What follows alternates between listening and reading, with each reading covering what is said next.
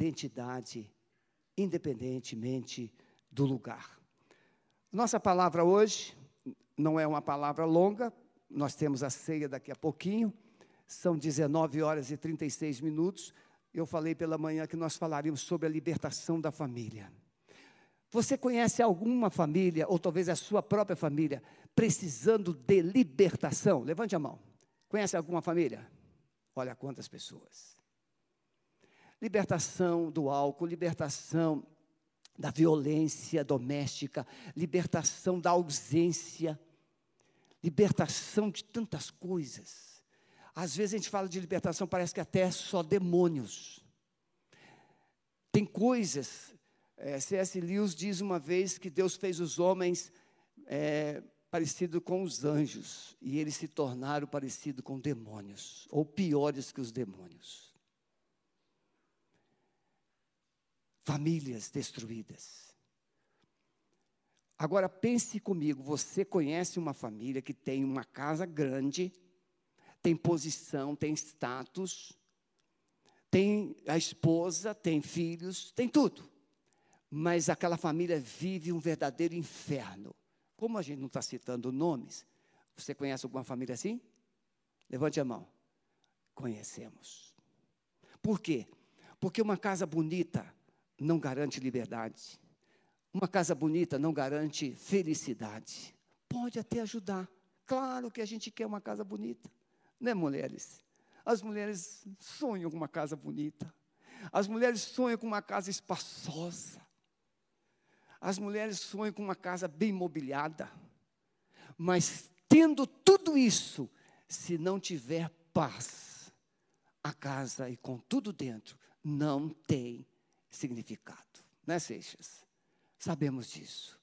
Então, tudo que você tem ou possa ter, não preencherá ou não atenderá às expectativas do seu coração.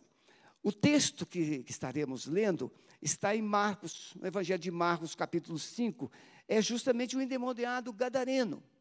E o texto diz: Eles atravessaram, Jesus e os discípulos, atravessaram o mar e foram para a região dos Gerazenos ou Gadaremos, Gadarenos. Quando Jesus desembarcou, um homem, um homem com um espírito imundo veio dos sepulcros ao seu encontro. Este homem vivia, a minha versão da minha Bíblia diz morava. Preste atenção, verso 3.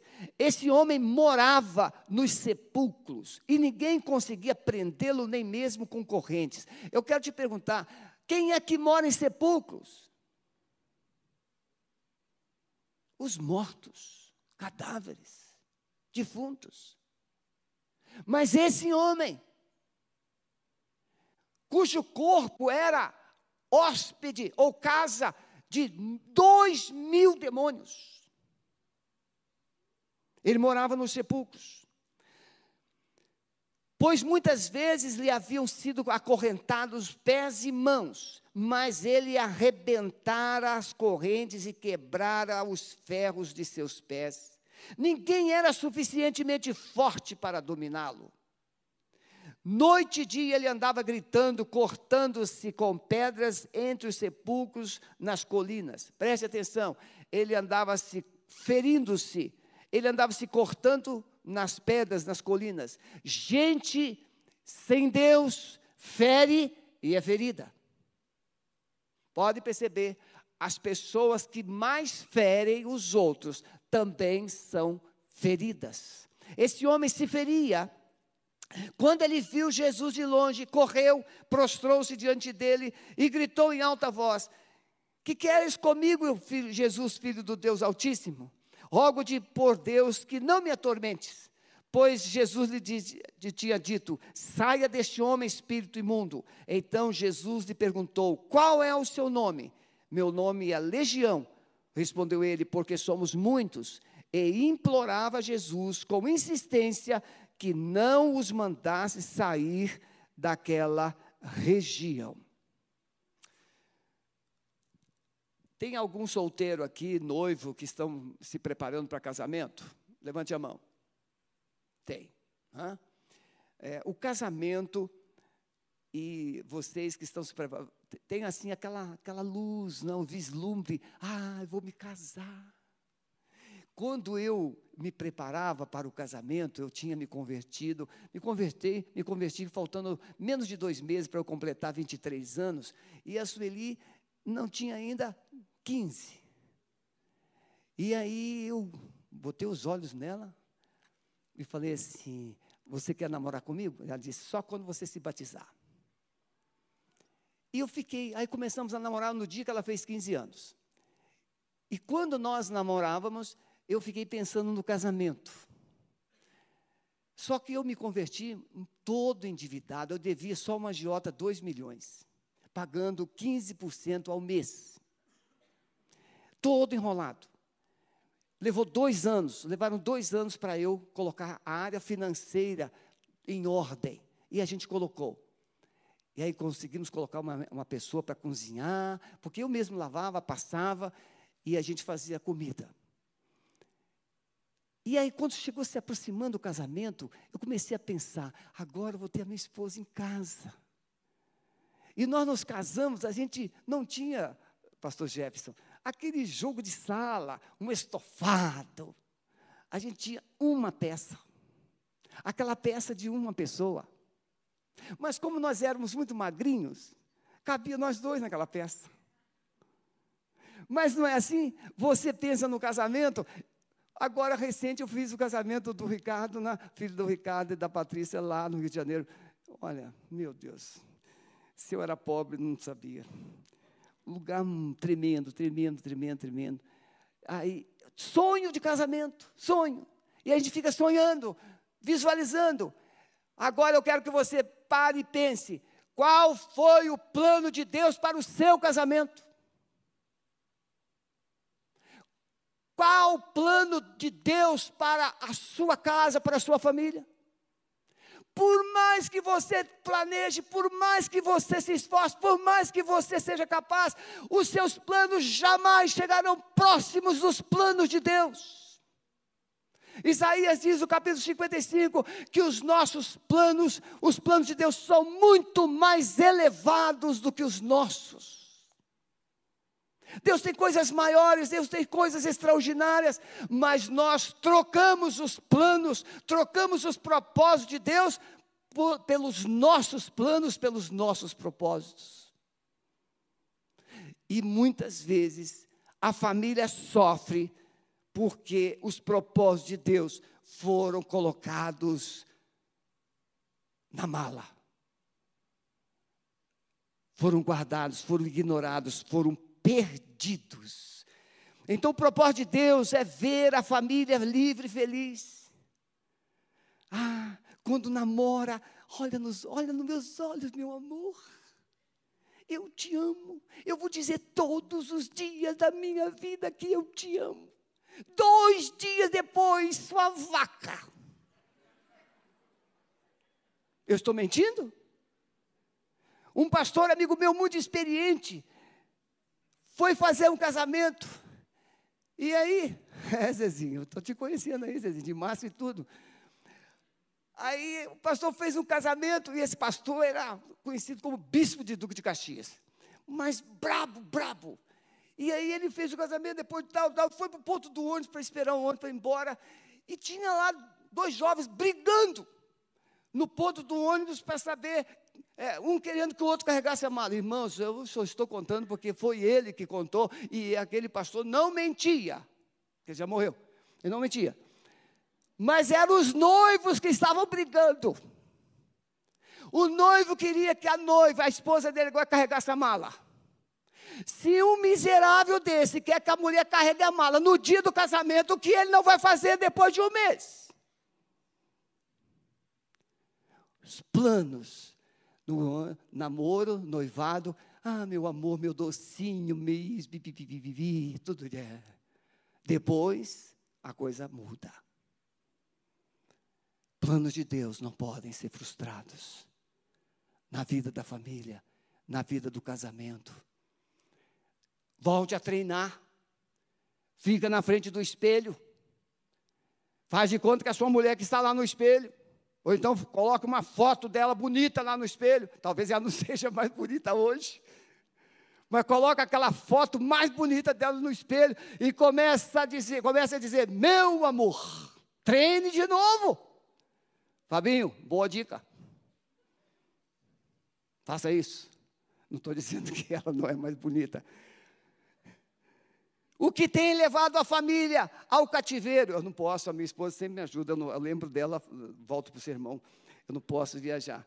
O que tem levado a família ao cativeiro e à opressão? O que, que tem levado? Veja, você pode ter tudo, mas se a presença de Jesus não estiver lá, a coisa começa a pegar. Gente de pavio curto, gente que não tem paciência, gente que não tem polidez nos lábios, fala sem pensar.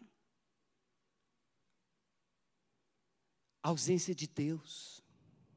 Ah, pastor, mas eu sou da igreja, eu vou aos cultos, eu até leio a Bíblia, pastor. Sim, olha o que, que a Bíblia diz porque este povo se aproxima de mim com a sua boca e com os seus lábios me louvam, mas o seu coração se afasta para longe de mim. Não basta você ser nominado crente, não basta você ser um leitor da Bíblia, não basta você fazer parte de algum ministério numa igreja, você precisa andar debaixo do guarda-chuva de Jesus e ser alguém submisso à sua autoridade, ao seu governo.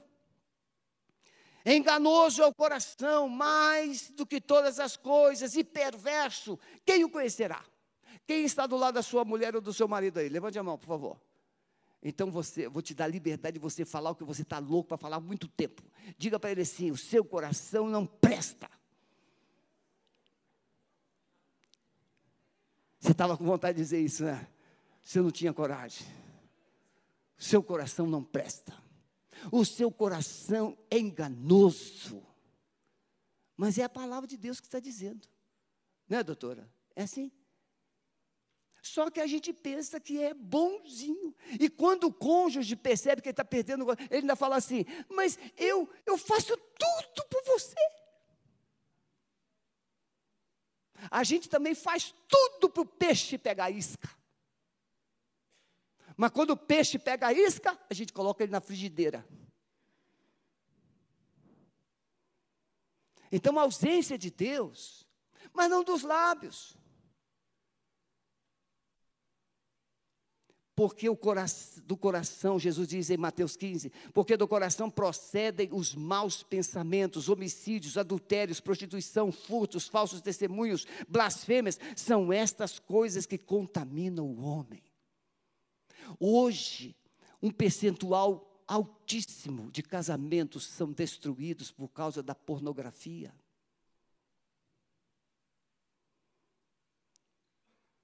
Então você precisa da presença de Deus. Casas regadas com louvores a Deus, casas onde os filhos recebem atenção, casas aonde a disciplina ainda é exercida, casa aonde não somente a Bíblia é lida, mas a Bíblia é levada a sério. Ah, qual o versículo que Deus tem para mim hoje? Não, esse aqui não serve. Conhece isso? Tem gente que procura o versículo certo, até achar. Caixa de promessa. Tira um, não deu. Tira outro, não deu. Até tirar um bom. Não. Você já conhece. Só falta colocar em prática. Então, qual é o resultado, ou qual é, qual é a causa de, de cativeiro na família? Não é ausência da, da palavra, não é ausência de crença crer em Jesus. Não, é ausência de Deus. Porque quando Deus está presente, as coisas são diferentes. Outra coisa, feridas do passado. Muitas pessoas não admitem, não admitem. Não, está tudo bem, está tudo bem, está tudo bem. Mas como é que você foi criado? Eu atendi uma pessoa, e essa pessoa contou é, com, quais os sintomas que ela estava vivendo, as crises, a ansiedade, é, chegou a ser internado no hospital psiquiátrico. E muitas situações. E a gente foi conversando, conversando, até que eu falei assim: como é que foi o seu, a sua infância? Como é que foi o seu parto? Os pais queriam um menino. E nasceu ela, uma menina. Aparentemente, não houve rejeição, mas ela entendeu e leu os gestos, os comportamentos, os sinais. E ela então viveu a vida inteira tentando compensar de alguma forma para a angariar, conquistar o carinho, o respeito dos pais. E o pior é que depois de alguns anos nasceu outra criança. E essa criança foi muito amada. Então a rejeição produz uma ferida. O desprezo produz ferida. A ausência, tempo junto de qualidade. Eu vejo no Parque Barigui, a gente percebe os pais que são separados, ou é a mulher ou é o homem, está lá com, com as crianças naquele dia. Mas o pai, muitas vezes, eu tenho visto pais excelentes. Eu vi um pai carregando o filho na bicicleta, e eu estava correndo ali junto com aquela bicicleta, e o, o garotinho fazia mil e uma perguntas: Papai, isso aqui. E o pai respondia: Mas por que, papai? Ele respondia: Mas papai, ele respondia. Aquele pai não perdeu a paciência um segundo sequer com aquela criança. Mas em contrapartida, tem alguns que levam as crianças para o parque e soltam, como se fosse uma boiada, e fica com o celular. Depois se diz assim: Eu fiquei o dia inteiro com os meus filhos. Não, você ficou o dia inteiro com o celular. E os seus filhos ficaram em algum lugar.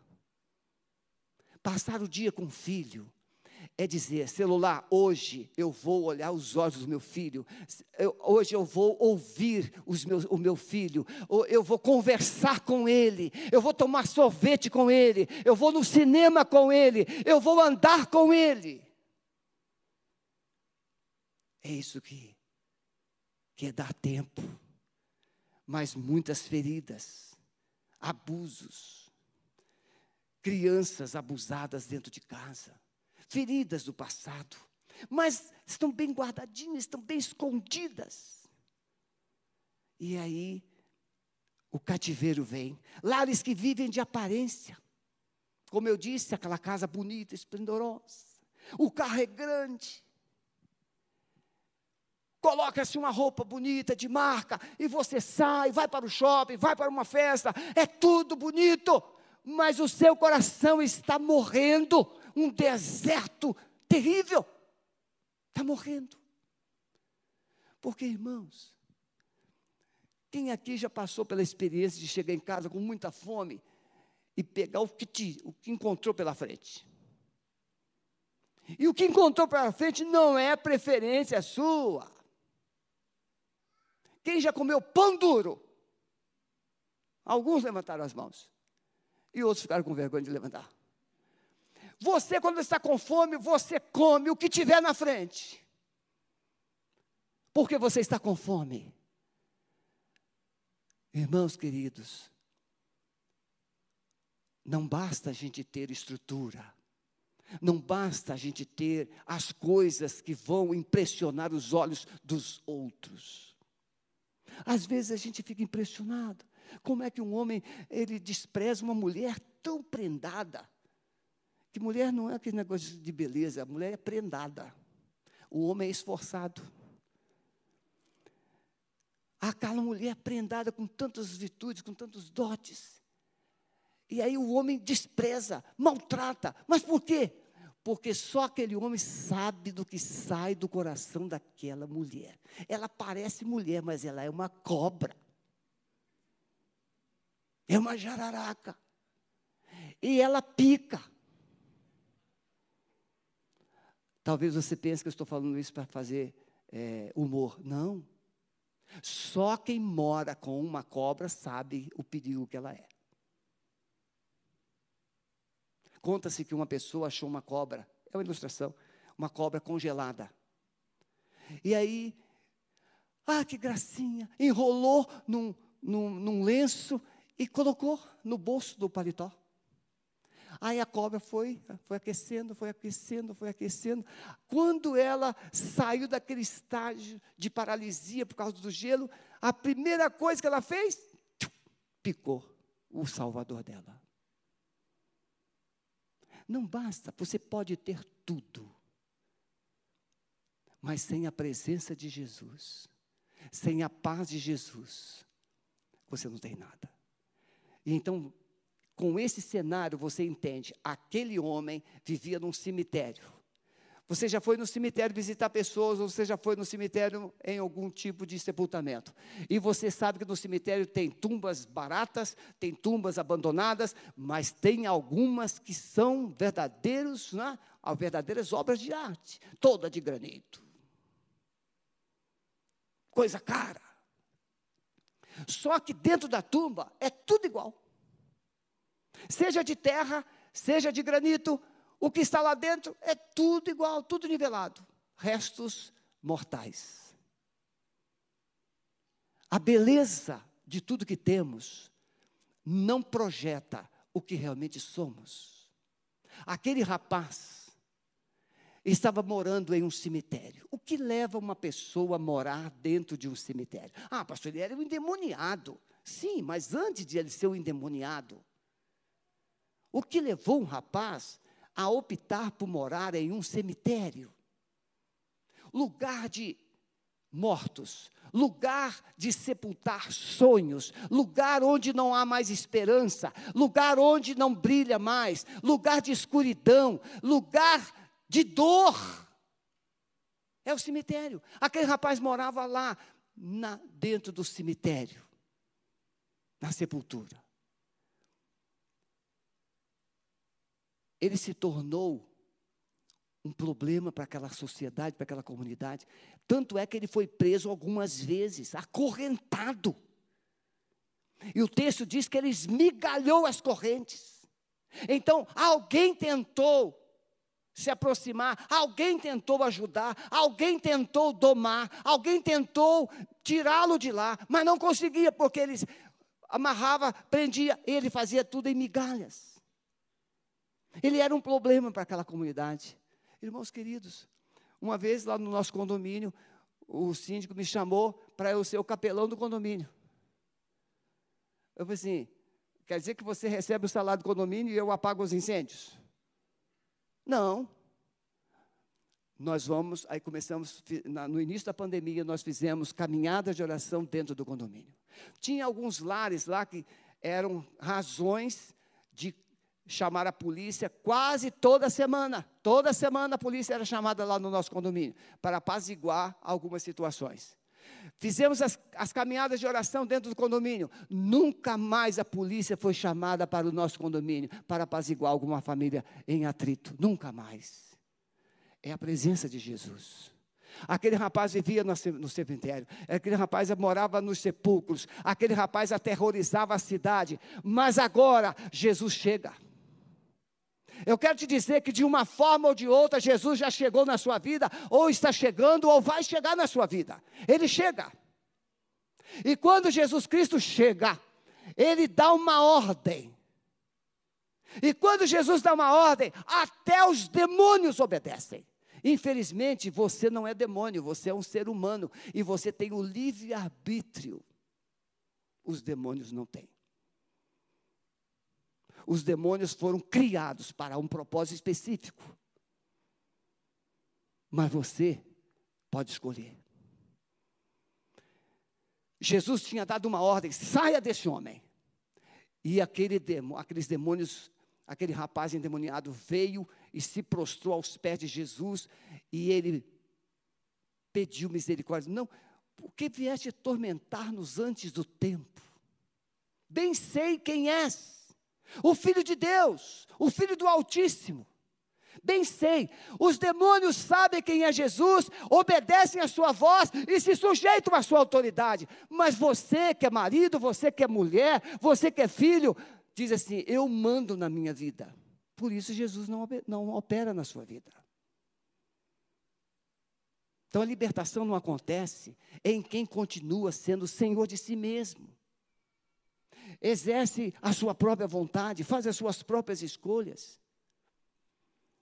Mas Jesus libertou aquele jovem. Os demônios foram expulsos. E o, o, os detalhes não são interessantes aqui. E aquele jovem agora, preste atenção nisso. Aquele jovem agora, ele estava nu. Ele era violento. Ele era um problema grande naquela comunidade, ele aterrorizava aquela comunidade.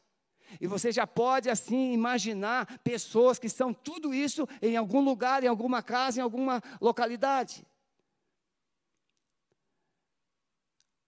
Jesus o liberta. E aí, os proprietários, os donos dos porcos foram chamados, porque a notícia se alastrou, o povo da cidade veio. E quando chegaram, viram aquele jovem que era endemoniado, sentado. Agora ele não estava mais nu, ele estava vestido. Ele não estava mais se jogando nas pedras, estava sentado. Agora ele não gritava ou uivava, agora ele está conversando com Jesus. Você está entendendo? A presença de Jesus chega e coloca a ordem no caos, transforma toda bagunça em ordem. Aquela pessoa que não tem diálogo, Jesus agora restaura a comunicação dela. E ele conversava com Jesus. E ele estava ali conversando. E Jesus chama os discípulos e, se dirige para o barco. E aquele ex-endemoniado corre atrás de Jesus e diz: Deixa, Senhor, eu ir junto com o Senhor.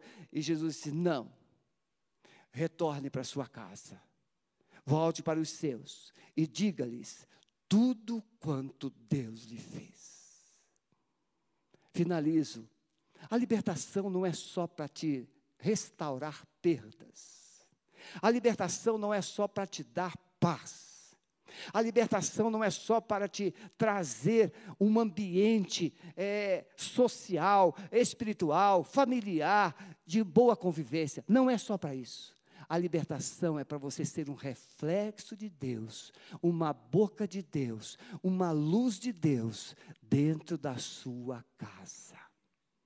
Agora tente imaginar. Pense agora numa pessoa que bebe até cair todo fim de semana. Pense numa pessoa que se droga e causa danos e mais danos, vende até as coisas dentro de casa. Pense numa pessoa que tem todo tipo de situação que destrói. Pense. Agora, aquela pessoa violenta, agressiva, briguenta. Agora pense você chegar a encontrar essa mesma pessoa. Calma. Se, pedindo desculpa, pedindo permissão. Me dá licença, deixa eu passar. Antes ela te empurrava. Ela te atropelava, gritava, e agora essa pessoa é calma, serena ela se comunica. Agora ela passa a mão na cabeça do filho e chama o filho para comprar um sorvete. Agora ele olha para a mulher ou ela olha para o marido e diz assim: é, Vamos juntos, vamos juntos fazer isso ou aquilo. O que mais impressiona, o que mais marca não é só receber, é o que você poderá oferecer a partir daquilo que você recebeu. A libertação da família vai impactar outras pessoas, outros casais, filhos, e esses filhos serão impactados para serem futuros pais, futuras mães que vão glorificar a Deus em sua vida. O lugar onde Deus mais precisa de você não é aqui na igreja, no templo. O lugar onde Deus mais precisa de você não é na sociedade. O lugar onde Deus mais precisa de você é dentro da sua casa. É onde Ele quer fazer diferença. Porque se você fizer diferença dentro da sua casa, você fará diferença em todos os outros lugares. Amém, meus irmãos? Baixe a sua cabeça, por favor, por um minutinho. E eu quero fazer uma pergunta simples. Talvez você esteja se sentindo aprisionado, aprisionada por um passado, por feridas, por opressões, por medos, por abandonos, por traições. Você vive um aprisionamento desse passado.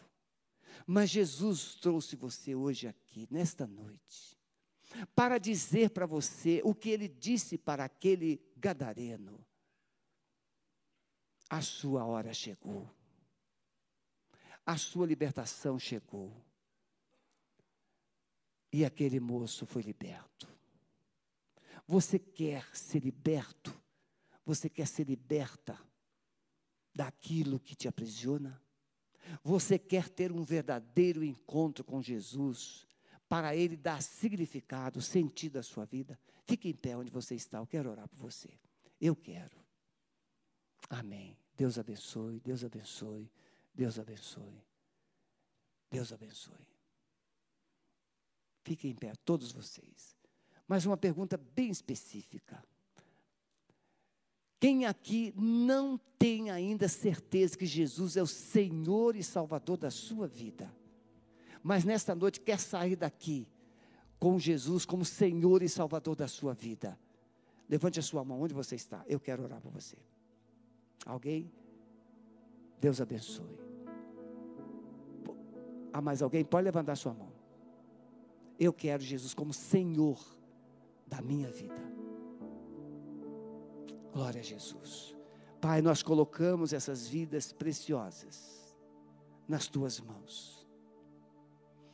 Assim como aquele ex-gadareno, ex-endemoniado, deixou de ser um terror para aquela comunidade, os teus filhos possam chegar em casa e um novo hálito, um novo perfume, uma nova voz, um novo ambiente seja proporcionado um novo coração, uma nova relação possa começar hoje, Senhor.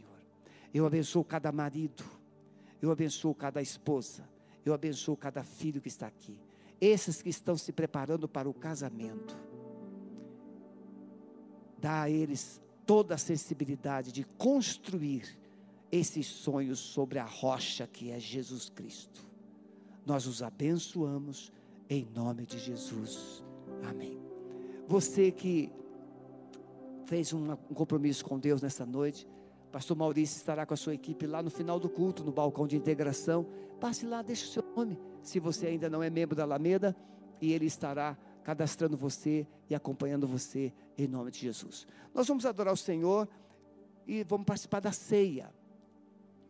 Jesus instituiu duas ordenanças. Primeiro foi o batismo. Aquele que crê e for batizado. O batismo é o testemunho público da sua fé em Cristo. Morte para o pecado, para o mundo e vida para Deus.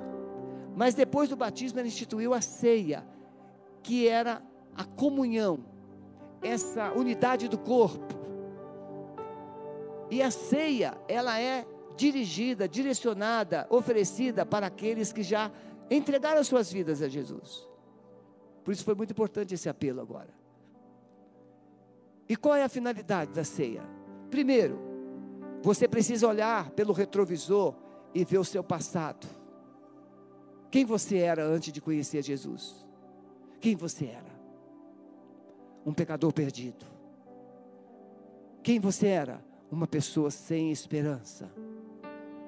Mas você olha para a cruz e vê a obra que Jesus Cristo fez por você. Ele morreu por você ele ressuscitou. Mas você olha para frente e lembra que Jesus vai voltar. Você crê que Jesus Cristo vai voltar? Você crê que um dia a trombeta soará e você verá milhões e milhões de anjos e você vai ser transformado e você vai subir com Jesus. Perdão você vai subir com Jesus. Então a ceia foi para você entender que não é só o passado que deve ser lembrado, não é só a obra de Cristo que foi realizada, mas lembrar que você precisa se preparar para o grande casamento, a ceia boda, as bodas do Cordeiro. Jesus vai voltar. E você, olha para a sua roupa. Olha para a sua roupa. Você acha que com essa roupa aí que você vai entrar no céu? Não. A Bíblia diz que Ele vai nos dar vestes brancas, vestes limpas, de linho. Todos nós receberemos uma roupa que Jesus preparou. Vestes limpas. Não, não é assim, né, filhão? Não, vestes limpinhas, bonitão. Aquele brilho gostoso. Feche os seus olhos um minutinho, por favor. Tente imaginar agora Jesus voltando. Imagine agora a trombeta soando. Jesus está voltando. Jesus está voltando. A pergunta é: você está pronto para essa volta? É para isso que a ceia veio para te lembrar que você precisa estar pronto para a volta de Jesus. Quem ainda não recebeu o cálice, levante a mão. Eu não recebi o cálice, porque foi entregue lá na, na recepção. Lá na galeria, tem alguém que não recebeu? Todos aqui, temos aqui, aqui por favor, um diácono, por gentileza. Mais alguém? É só levantar a mão que alguém vai levar até você. Ah, tem ali uma querida ali. Permaneça com a mão erguida. Ali, Paulinho. Ali. Muito bem. Vamos adorar o Senhor. Reflete um pouquinho, reflita um pouquinho. Pense agora nesse poder entrando na sua vida, entrando na sua casa, entrando no seu casamento. Pastor, como é que esse poder pode fluir na minha vida, no meu casamento? Clame, atrai a presença dEle. Comece a colocar louvores. Comece a colocar louvores dentro da sua casa. Vai regando a sua casa com aquilo que atrai a presença de Deus.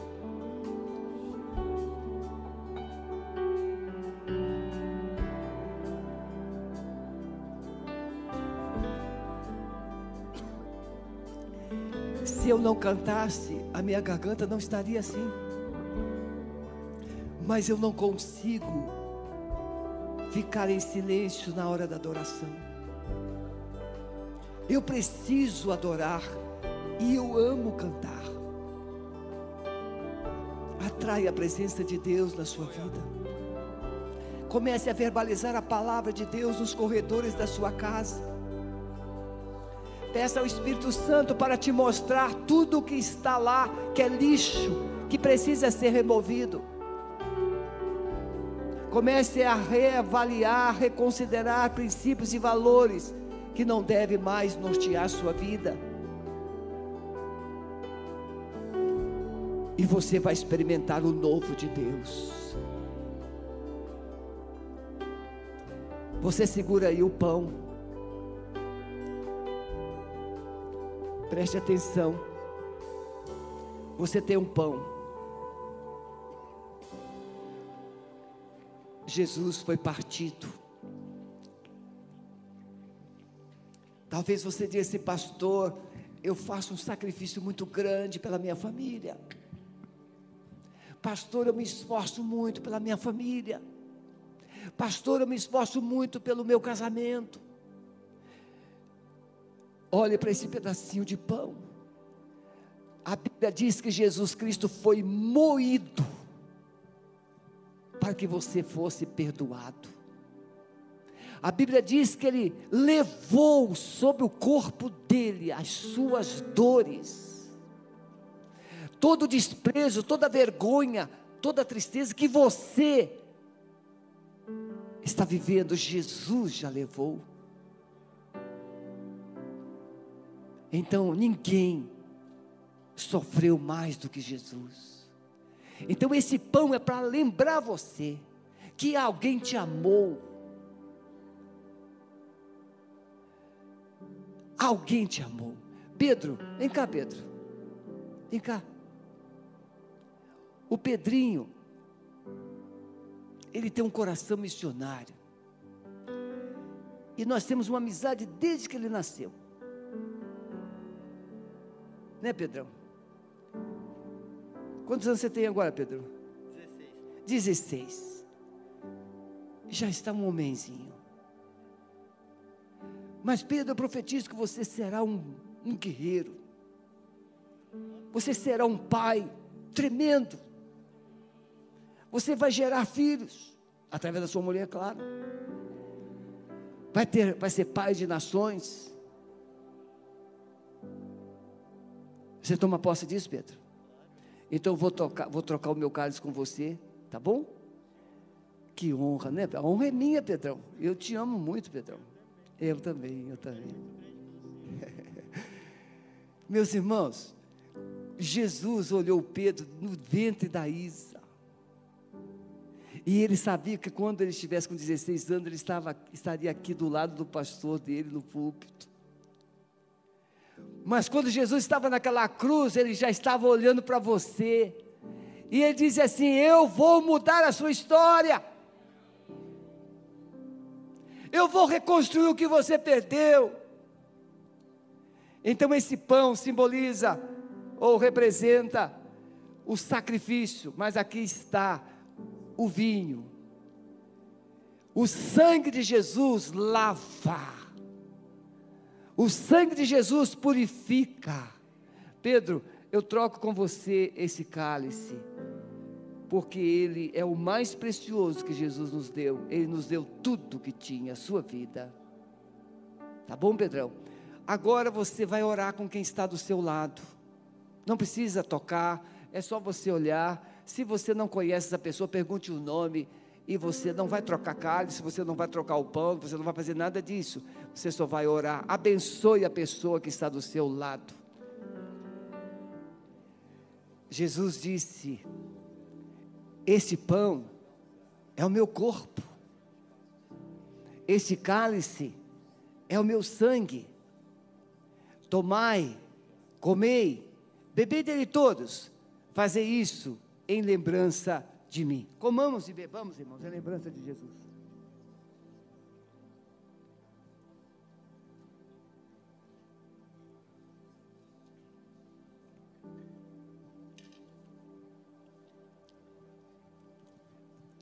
Eu disse pela manhã que no Evangelho de Mateus diz que após a ceia, tendo cantado um hino, Jesus subiu para o Monte das Oliveiras. Depois, onde ele seria preso. E logo após, julgado e morto. Mas Jesus cantou um hino, sabendo que seria morto. Nós vamos cantar um hino. Ninguém vai sair daqui morto. Mas eu profetizo que você vai sair daqui vivo. É, ele já escolheu. Deus não está morto, né? Então, Deus te abençoe você que está em casa. Muito obrigado pela sua audiência conosco. Fique na paz em nome de Jesus. E com este cântico, que o Senhor te abençoe, te guarde, que Ele faça resplandecer o seu rosto sobre ti e tenha misericórdia de ti. Em nome de Jesus. Deus abençoe.